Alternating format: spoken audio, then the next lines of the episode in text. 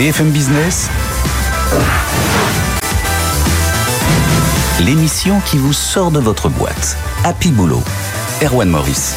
Et bonjour à tous, bienvenue dans ce nouveau numéro d'Happy Boulot. On est ensemble pendant une demi-heure. Au sommaire, le modèle militaire peut inspirer le management en entreprise. C'est le DRH de l'usine Bosch de Rodez qui vient nous expliquer ça dans un instant. Dans cette émission, on répond aussi aux questions que vous nous envoyez. Et aujourd'hui, c'est avec vous, Camille Bourg. Bienvenue. Question que vous nous envoyez sur happyboulot.bfmbusiness.fr. On appelle aujourd'hui l'avocate Valérie Memoun Ayat pour parler de rupture conventionnelle. Gros, gros dossier à suivre aussi dans cette émission. On va parler de l'importance des pauses dans une carrière avec nos deux invités entrepreneurs qui viennent témoigner sur notre plateau. Sans oublier en fin d'émission la carte blanche de Yannick Mercieris qui va faire l'éloge de la sieste au travail. Vous verrez ça. Merci d'être avec nous. C'est parti, on vous sort de votre boîte. Happy Boulot, le DRH de la semaine. DRH et ancien officier de l'armée de terre. Bonjour Benoît Courtin. Bonjour. Merci d'être dans Happy Boulot. Vous êtes DRH donc de l'usine Bosch de Rodez. Et si vous êtes là aussi aujourd'hui avec nous, que vous nous faites ce plaisir sur BFM Business, c'est que vous êtes très bien placé pour nous éclairer sur le sujet du jour, euh, ce que le modèle militaire peut apporter dans le management dans les entreprises. D'abord, vous pouvez peut-être nous expliquer ce qui vous a donné envie là, de passer de d'officier à DRH, parce que c'est pas commun. Ah oui, complètement, puisque ma carrière, euh, c'était euh, véritablement une, euh, sacerdoce, hein, à Saint-Cyr, puis une dizaine d'années dans les régiments, pas mal d'opérations extérieures, la préparation de l'école de guerre. Et un soir, j'ai réalisé que ce n'était pas cela euh, dont j'avais envie pour les 20 prochaines années. Je souhaitais euh, travailler dans les ressources humaines. J'étais scientifique de formation. Être dans un environnement opérationnel, mmh. une usine, et le secteur automobile euh, m'intéressait. Donc Bosch m'a ouvert les bras pour devenir DRH. Ouais, il, a, il a fallu vous former, ou en fait, l'école militaire, vous, vous avez déjà tout appris? Alors je ne vous cache pas que la nuit précédant mon embauche, euh, j'ai pas beaucoup dormi et je me posais la question de savoir pourquoi est-ce qu'ils m'avaient recruté et qu'est-ce que j'allais pouvoir leur apporter. Mais c'est eux qui sont venus vers vous ou c'est vous qui, quand même, qui avez postulé? C'est un hasard euh, complet de, de, circonstances, c'est mhm. un cheminement et c'est en tout cas l'ouverture d'esprit euh, du DRH France, Dominique Olivier et, des, et de la direction de, du site qui ont permis de franchir le cap parce que c'est quand même un véritable pari que de que d'embaucher un ancien militaire. Donc premier jour pas facile et puis finalement très à l'aise. Euh, très à l'aise, effectivement. Je me suis aperçu euh, quand même rapidement que euh, la formation que j'avais pu avoir à Saint-Cyr et tout ce que j'avais su développer comme compétences durant toutes ces années en management, mais également en process RH, en, excellence opérationnelle RH, me servait et me sert aujourd'hui au quotidien. Il n'y a pas une seule journée où je ne me sers pas de cette expérience militaire. Bon, Saint-Cyr en même temps, formation d'excellence. Hein, euh, euh, on, on, le sait très bien aussi, c'est aussi pour ça que c'est une école très, très reconnue, un parcours très reconnu. Euh, Benoît Courtin, qu'est-ce qui vous sert dans votre carrière, justement, soyons très concrets, aujourd'hui à, à, ce poste que vous occupez là de, de DRH chez Bosch d'une usine à Rodez. Complètement. Euh, L'idée reçue sur les militaires, c'est chercher à comprendre, c'est commencer à désobéir. Depuis 98, c'est euh, commander avec le cœur pour être obéi d'amitié. Et en réalité, lorsque vous dites ça, c'est le modèle responsabilisant, c'est le modèle euh, libéré. Mmh. Donc là, ce qui me sert au quotidien, c'est cette capacité dans l'ADN des militaires à donner du sens à l'action, à proposer une vision mmh. en entreprise qui parfois peut être très euh, très flou. Euh, chez les militaires, c'est un effet opérationnel attendu dans un cadre espace-temps. Vous faites bien de le préciser parce qu'effectivement, quand on rapproche les mots militaire et management, on se dit spontanément que ça va pas faire bon ménage. On va penser plus à l'autorité, à quelque chose de même très autoritaire, hmm. euh, plutôt qu'à euh, la bienveillance, etc. Enfin, les, les valeurs qu'on met quand même beaucoup en avant, peut-être parfois trop. Enfin, c'est un autre débat dans les entreprises, quoi. Oui. Alors le le leader euh, dans le système militaire est avant tout euh, euh, un importateur de stress et un exportateur hmm. d'énergie. C'est la première parole qu'a eu mon capitaine lorsque je suis arrivé en régiment. Donc donner du sens, donner de la vision et effectivement entretenir des qualités humaines fortes au quotidien, c'est ce qui aide vraiment en management également. Parce qu'en préparant l'interview, je me suis dit effectivement bon, qu'est-ce que je mettrais du côté négatif entre guillemets, hein, mais voilà, ça va être plutôt ça. Attention à ne pas être trop autoritaire dans l'entreprise quand on vient d'un parcours militaire. En même temps, l'armée, l'image aussi que l'armée cherche à véhiculer, c'est l'engagement, le dévouement, euh, Ça, c'est des valeurs que vous avez euh, apprises euh, et que vous arrivez à, à, mettre en œuvre dans votre métier oui, aujourd'hui. Oui, ce sont des valeurs, bien sûr, qu'on a développées le mot autorité n'est pas un gros mot. Euh, dans l'armée comme en entreprise, ce qui est gênant, c'est quand vous avez, euh, on dirait l'armée du caporalisme ou du chef-faillon. Là, c'est déjà plus ennuyeux. On parlait, juste parenthèse, mais de l'autorité euh, la semaine précédente dans, dans cette émission. je vous invite d'ailleurs à écouter le, le, podcast pour ceux qui, que ça intéresse. quelle méthode de l'armée, alors, on peut transposer à l'entreprise. Est-ce que vous auriez un ou deux cas concrets comme ça euh, que, sur lesquels vous avez pu travailler grâce à votre expérience? Le meilleur cas concret, contrairement à ce qu'on peut penser, c'est le travail collaboratif. Que vous, que vous soyez en train de construire un ordre d'opération ou en entreprise de co-construire une feuille de route, par exemple ce que je fais dans mon département RH depuis 2008, et c'est vrai qu'on m'avait vu avec des yeux d'extraterrestre euh, lorsque j'ai commencé à faire ça, mmh. de réunir toute l'équipe, on était 24 à l'époque, et de co-construire cette feuille RH tourner vers une vision, tourner toujours vers cet effet, et c'est à mon sens ce que l'on attend de la part euh, de dirigeants. Est-ce qu'on résiste mieux au choc des crises quand on a en soi ces valeurs militaires? Euh, les valeurs militaires, mais également les savoir-faire en matière euh, de gestion de crise.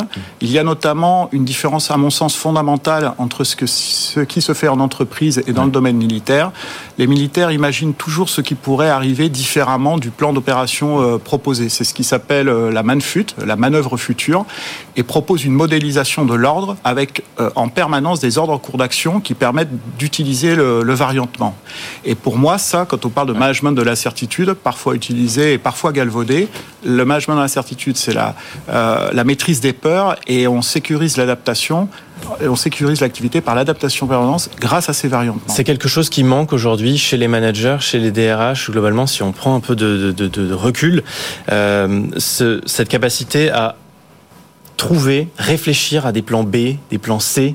Euh, on est plutôt calibré à se dire on va dans cette direction et on ne réfléchit pas à si ça ne fonctionne pas, qu'est-ce qu'on fait? Alors déjà, on est calibré pour agir, produire, parce que lorsque vous réfléchissez, vous ne produisez pas. Mmh. Donc déjà, c'est pas vu d'un bon oeil.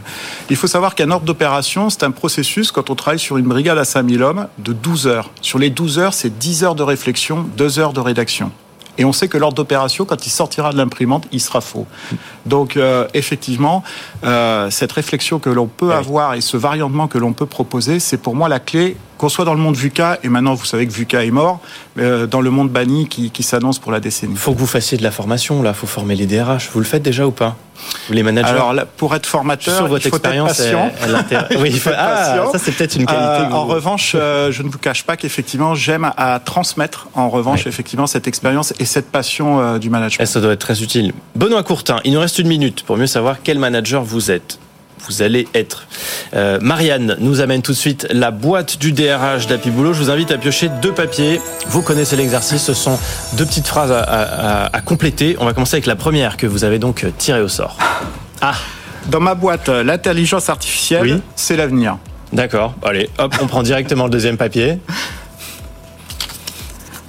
Euh, dans ma boîte, je décrète un jour férié. Ah. Ce serait euh, le jour de c'est fictif. Hein. Le jour... Oui. Euh... Vous n'allez pas être obligé de le faire en sortant du Allez, plateau. le jour de l'amour. Le jour de l'amour. Ah, très bien. Ben, c'est une quand bonne on, Quand on manage des personnes, il faut les aimer. Ouais. Et il faut pas que une relation professionnelle, euh, les relations d'amitié aussi. Non, c'était ce qu'on s'était dit depuis le début des années 80 jusqu'à la fin des années 90, le fameux management horloger. Et oui, on a le droit d'avoir des émotions et on a le droit euh, d'aimer ses, ses, équipes. On va terminer cette interview là-dessus, c'est tellement magnifique. Merci beaucoup Benoît Courtin, DRH de l'usine Bosch de Rodez, d'avoir joué le jeu et d'avoir été avec nous dans Happy Boulot. Tout de suite, Camille appelle notre expert pour les réponses à vos questions. Happy Boulot, coup de fil à l'expert. Et on appelle tout de suite Valérie Memounayat, associée fondatrice de HMS Avocat, pour répondre à la question suivante. Écoutez bien, je suis manager d'une équipe de 4 personnes et mon meilleur élément, celle que je considère comme mon bras droit, me demande de la soutenir pour une rupture conventionnelle auprès de la RH. Est-ce que je prends un risque à lui dire non? Écoutez. Oui, vous avez parfaitement le droit de dire non, mais il faut nuancer parce que euh, si l'un des membres de votre équipe demande à partir, même dans le cadre d'une rupture amiable et pas en conflit, c'est qu'il y a une raison. Et j'en vois au moins trois qu'il faut sagement analyser avant de décider. La première, c'est une reconversion ou une réorientation personnelle, un projet en dehors de l'entreprise. Et dans ce cas, vous ne retiendrez pas la personne qui veut partir et il vaut peut-être mieux accompagner une rupture conventionnelle en assurant une transition harmonieuse pour le remplacement de cette personne importante pour vous dans l'équipe. Deuxième motif, alors là pour le coup, vous ne savez pas, il y a un grand mystère autour de ce départ, il y a même une petite volonté de dissimulation.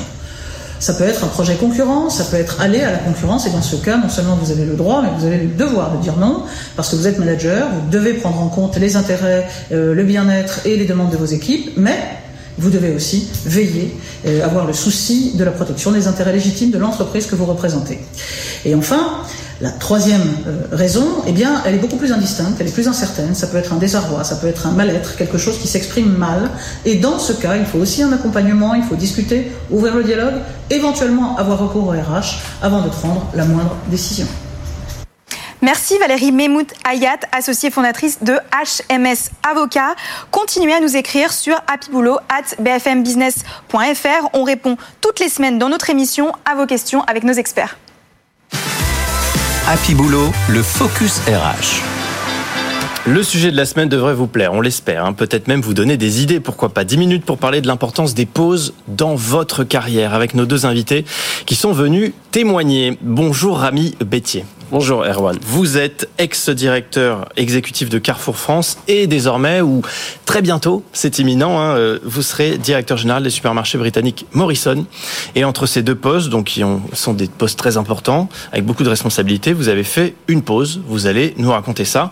Face à vous, Léa Zaslavski, bienvenue. Bonjour. Vous êtes la cofondatrice de Make Sense, euh, association qui permet aux entrepreneurs, aux citoyens même, d'agir pour une société durable et inclusive.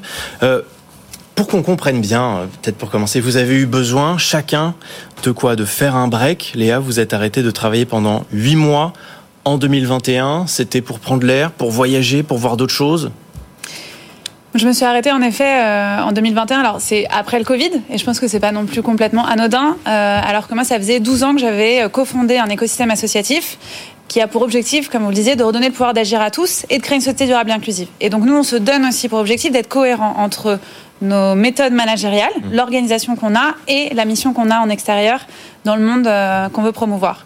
Donc on a en fait en interne euh, une forme d'autogestion et de responsabilisation aussi des équipes qu'on voulait être aligné aussi avec notre projet de société. Et donc après euh, toute cette période de Covid, de moments où il y a eu beaucoup de stress, beaucoup de tensions, je me suis rendu compte que c'était aussi euh, important de pouvoir aussi mettre en cohérence mes aspirations enfin, personnelles euh, avec aussi euh, un temps dédié pour faire tout ce que j'avais pas forcément eu le temps de faire depuis 12 ans. Mmh. Rami Battier, ex-directeur exécutif de Carrefour France, vous, c'est le même scénario On est sur quelque chose de complètement différent? Ce sont des choses différentes qui vous ont poussé à peut-être faire un break? Alors peut-être un peu différent parce que je suis moins jeune. Moi j'ai 28 ans de carrière dans la même boîte. Et pendant mes 28 années de carrière, j'ai travaillé dans sept pays différents, dont la France. Donc chez Carrefour. Hein. Chez Carrefour. Hum. Et donc, euh, je n'ai jamais osé ni demander ni penser hum. à faire une pause, ne serait-ce que de quelques, de quelques semaines ou de quelques jours. Hum.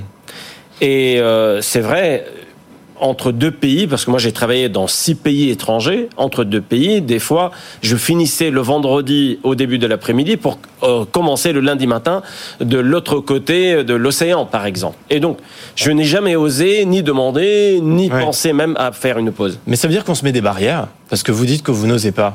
En fait, on se met des barrières, on appréhende, etc. Jusqu'au moment où ça m'est venu à moi. Hum. Ce n'est même pas ma décision, en fait. Donc, en fait, ma décision, c'est de démissionner de mon ancienne société. Et en attendant ma prise de poste, qui commence d'ailleurs, qui, qui, qui lundi, ouais, euh, lundi prochain. Donc, euh, j'ai deux mois de pause. Ouais. Et c'est vrai, j'appréhendais cette période-là parce que euh, je dis mais etc. Et c'est vrai, au moment où j'ai donné ma démission, je ne pouvais pas dire où est-ce que j'allais atterrir. Et j'ai eu cette euh, avalanche de messages d'amitié, de la famille, de mes amis, des gens que je connais, des gens que je connais pas, pas vraiment. Et euh, c'est vrai, moi qui appréhendais, on est en fait, est-ce qu'on est trop seul quand on n'est plus à un poste important? Non eh ben j'étais pas seul et j'ai passé des heures, pour ne pas dire des jours, à hmm. répondre à tous les messages d'amitié que j'ai reçus. Donc c'était ma première bonne surprise. Donc deux mois? Deux mois de pause. Mais c'est assez ça, deux mois? Ça vous donne pas envie de refaire des pauses plus tard là dans votre carrière? Sincèrement, je suis en fait entre cette euh, excitation de commencer ma nouvelle mission parce que je commence quand même à apprendre euh, ce qu'il faut apprendre sur la culture. On retrouve de l'envie en voilà, faisant sur après une pause. britannique, bon, c'est quelque chose que je sais faire. Euh, retourner des situations, c'est ma passion, c'est c'est c'est voilà, c'est tout ce que je sais faire. Et et puis aussi l'envie de continuer à bénéficier de ces semaines euh, de bonheur. Bon, faire des pauses dans une carrière, euh, Rami, comme Léa, c'est c'est quoi? C'est aussi prendre du recul, retrouver de l'énergie, de la, de la motivation? On voit que là, vous êtes surmotivé. Hein. Je pense que. J'espère que les équipes de chez Morrison sont prêtes, hein, parce que. Moi, je crois que c'est absolument essentiel. En fait, euh, d'ailleurs, moi, j'ai vu pas mal de personnes à un moment être fatiguées de leur Ouais. job, ne plus en pouvoir, et en fait arrêter. Et il n'y a pas d'alternative, c'est-à-dire qu'en fait, soit on arrête et euh, euh, on prend du temps, on trouve un autre job. Et cette volonté aussi de pouvoir se dire, il y a une alternative à l'arrêt qui est de prendre une respiration, de prendre du temps pour se régénérer. Moi, c'était aussi quelque chose qui était très important pour moi. Parce qu'on a quand même beaucoup de vacances en France, hein, quand on compare à, à l'étranger. Malgré tout, ça suffit pas. C'est- différent, c'est un concept différent de faire vraiment une pause, de s'arrêter plusieurs mois, Ouais, que moi, de prendre 15 jours, 3 semaines de vacances. En fait, on commence à s'aérer l'esprit vraiment au bout de 2-3 semaines. Hmm. Euh, et c'est euh, moi, par exemple, l'objectif de ma pause, c'était d'être improductive. Pendant 12 ans, j'ai optimisé tout mon temps, j'étais extrêmement Ouais. productive et j'avais qu'une envie, c'était de ne rien, rien faire. planifier Ne rien planifier. pendant 4 mois. Et ben au début, c'est un peu stressant, on panique Hmm. un peu et en fait après ça fait un bien fou et on se rend compte qu'en fait on se régénère et que moi je suis arrivée avec beaucoup plus d'énergie euh, pour repartir pour les 10 prochaines années que si j'avais continué sans me reposer. Vous, Rami, ne rien faire. euh, Alors, euh, je peux pas dire euh, je n'ai rien fait, Oui. mais c'est vrai que cette période de, de 9 semaines de pause, ça m'a permis de me retrouver, de me ressourcer auprès de ma famille. J'ai pris une semaine de vacances avec mon fils aîné, et ça, j'avais jamais pu le faire avant.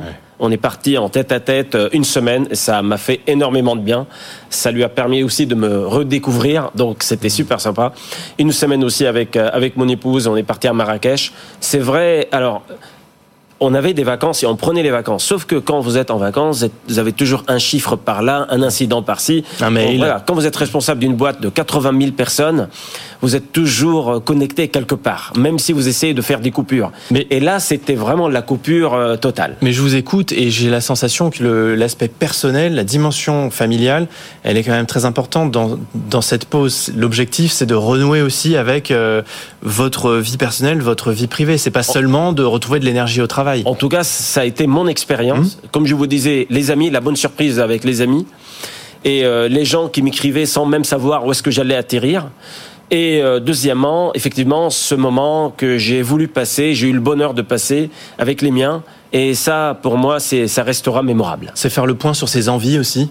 Savoir, euh, voilà, quand on a la tête dans le guidon, cette expression, elle est très parlante, euh, on, on ne sait plus très bien pourquoi on travaille. Euh, Est-ce qu'on a envie de continuer là-dedans? Est-ce qu'il n'y a pas d'autres choses qui peuvent nous intéresser? Moi, je crois que c'est autant nécessaire pour soi, mais c'est aussi en fait une opportunité pour l'entreprise. Et euh, c'est important pour soi justement pour se redonner de l'énergie. Mais par exemple, chez Make Sense, nous on a plusieurs personnes à part moi qui ont fait des pauses. Et pour chacune d'entre elles, il y en a c'était des vacances, il y en a d'autres c'était des projets associatifs, c'était parfois des projets politiques, c'était aussi essayer d'autres choses qu'ils n'avaient pas fait. Et en fait, ils sont revenus en étant encore plus inspirés, en, en étant encore plus outillés, et donc en étant en réalité beaucoup plus performants pour notre Ouais. mission. Et ça, il faut en prendre conscience quand on est patron, parce que vous êtes tous les deux des, che- des chefs d'entreprise. Et, et c'est vrai que souvent, le frein, c'est aussi le patron. C'est on se dit, quelle image je vais donner à mon supérieur si je lui demande euh, bah, un congé sabbatique ou euh, voilà un mois de un mois ou deux de pause. Euh, on, se, fait, on se euh, dit ça, ça va me pénaliser dans mon parcours. Est-ce que vous, en tant que patron qui vous-même avez fait des pauses, vous avez plutôt tendance justement à encourager les salariés qui, qui vont vous le demander? C'est ce que je compte faire naturellement. Il y a aussi une évolution culturelle qui s'est produite euh, euh, dans ma mentalité, dans ma manière de manager.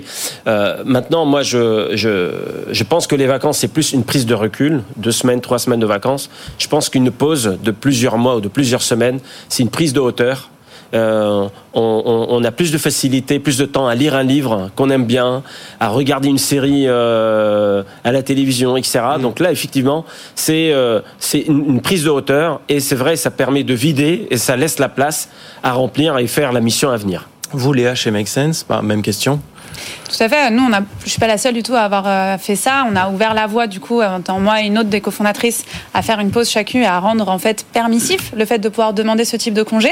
C'était extrêmement pour, important pour nous de donner l'exemple, de montrer qu'on pouvait le faire, et aussi euh, justement de pouvoir s'assurer que ce soit des choses euh, qui, en fait, pour nous, c'est un, c'est un vrai combat de société, de se dire, en fait, on n'est pas des objets uniquement là pour être productifs au travail.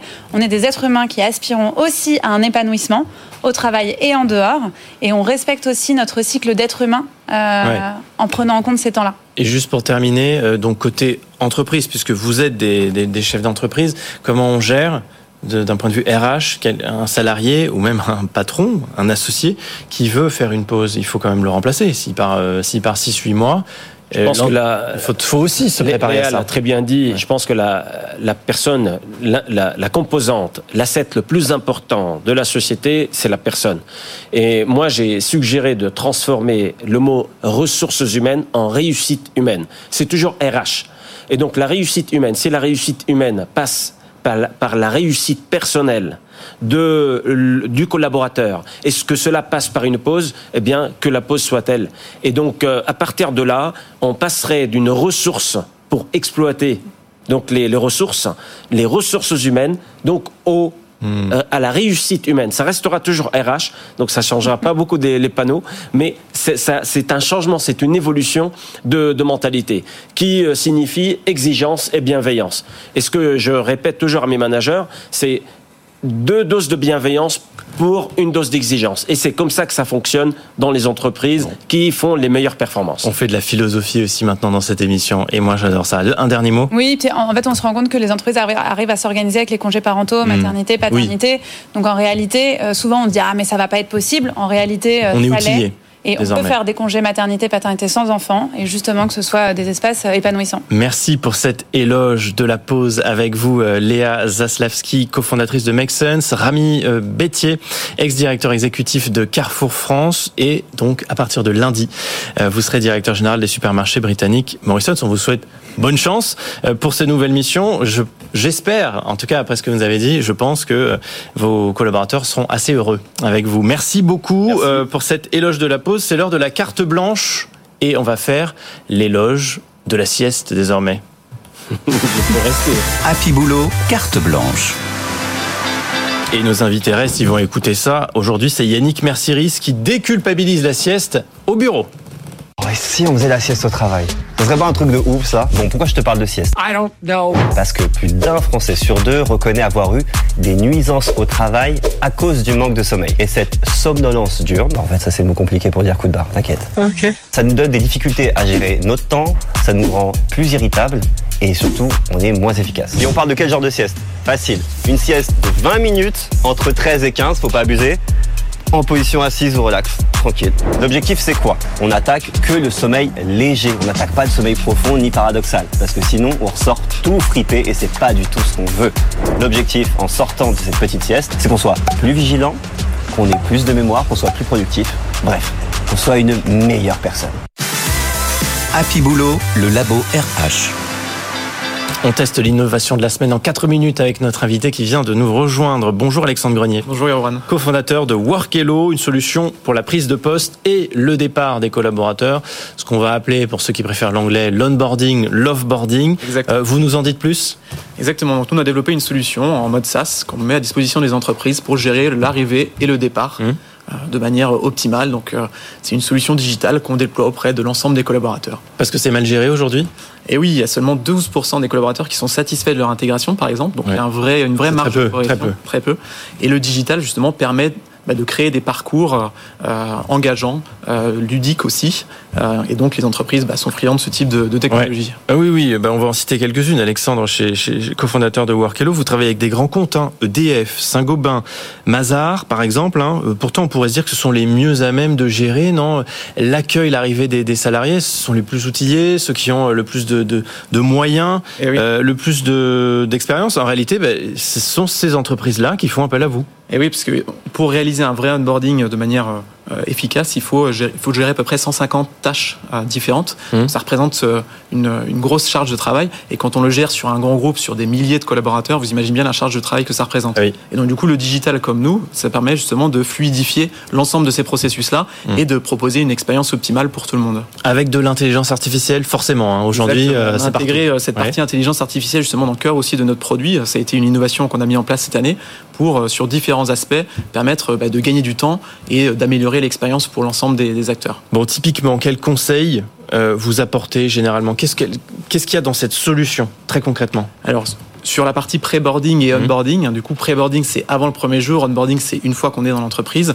L'important, c'est de communiquer au bon moment à- de manière cadencée. Donc là, là-dessus, on va le permettre, nous, à travers notre solution, de le faire de manière euh, optimale et de manière aussi automatisée, mais avec des messages qui font euh, humains.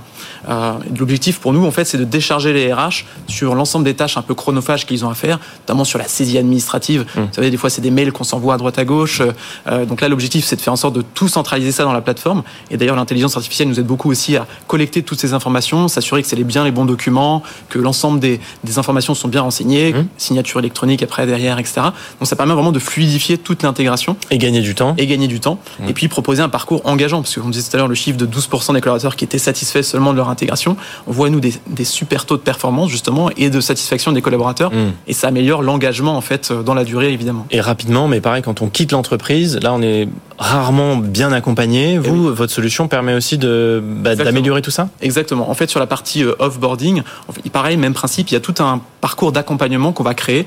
Euh, on va aussi guider l'ensemble des acteurs autour du collaborateur, le manager par exemple, et le RH dans le rôle qu'il a à jouer dans euh, l'accompagnement au départ. Je repense au confinement. Ça a été utile votre solution pendant cette période Oui. où parfois on faisait de l'onboarding à distance et pendant deux, trois semaines, un mois, on, voyait même pas ses collègues en fait. On les voyait que Ouais. en visio. L'objectif de notre solution, c'est de digitaliser. Mais l'humain reste quand même une place importante parce que c'est des moments qui sont importants dans l'arrivée et le départ. C'est des moments qui sont humainement importants. Donc ça dégage du temps en fait pour les pour les managers et les RH pour qu'ils se concentrent sur l'humain. Et en effet, suite au, Covid, il y a euh, une vraie un vrai besoin des entreprises de processer tous ces parcours. Et donc l'adoption d'outils comme nous a permis justement de mettre en place ces parcours de manière euh, efficace. Et donc on peut aujourd'hui plus facilement aussi recruter à distance sans avoir le collaborateur euh, forcément qui va venir faire son premier jour Quand dans on est une l'entreprise. entreprise multisite, par exemple, on doit intégrer des gens partout en Quand France. on ou recrute à l'étranger, eh bien, on veut mettre en place justement des parcours euh, bien euh, précis en fait Hmm. euh, pour chacun des, chacun des, chacune des entités. Et du coup, c'est important justement de d'avoir un parcours qui soit bien cadencé et bien écrit pour pour y Et arriver. voilà, pour les patrons, patronnes, les managers, les RH qui nous écoutent, s'ils sont un petit peu en galère avec ça, ils peuvent aussi faire appel à vous. C'était l'innovation qu'on vous présentait dans Happy Boulot. Merci beaucoup Alexandre Grenier, cofondateur de Workello, d'être venu dans notre émission. C'est tout pour aujourd'hui, mais pas d'inquiétude. Vous retrouvez euh, dès maintenant cette émission, ces interviews en replay sur le site RMC BFM Play, en podcast aussi. Abonnez-vous pour recevoir euh, tous les week-ends le nouveau numéro d'Happy Boulot. Merci à Flo et Alban euh, qui sont aux manettes en régie. On se retrouve le week-end prochain pour une nouvelle émission. On reste en contact bien sûr avec notre adresse qui va s'afficher en bas de l'écran pour ceux qui nous suivent à la télévision happyboulot at bfmbusiness.fr. On se retrouve le week-end prochain. D'ici là, soyez heureux au boulot. Happy Boulot, l'émission qui vous sort de votre boîte.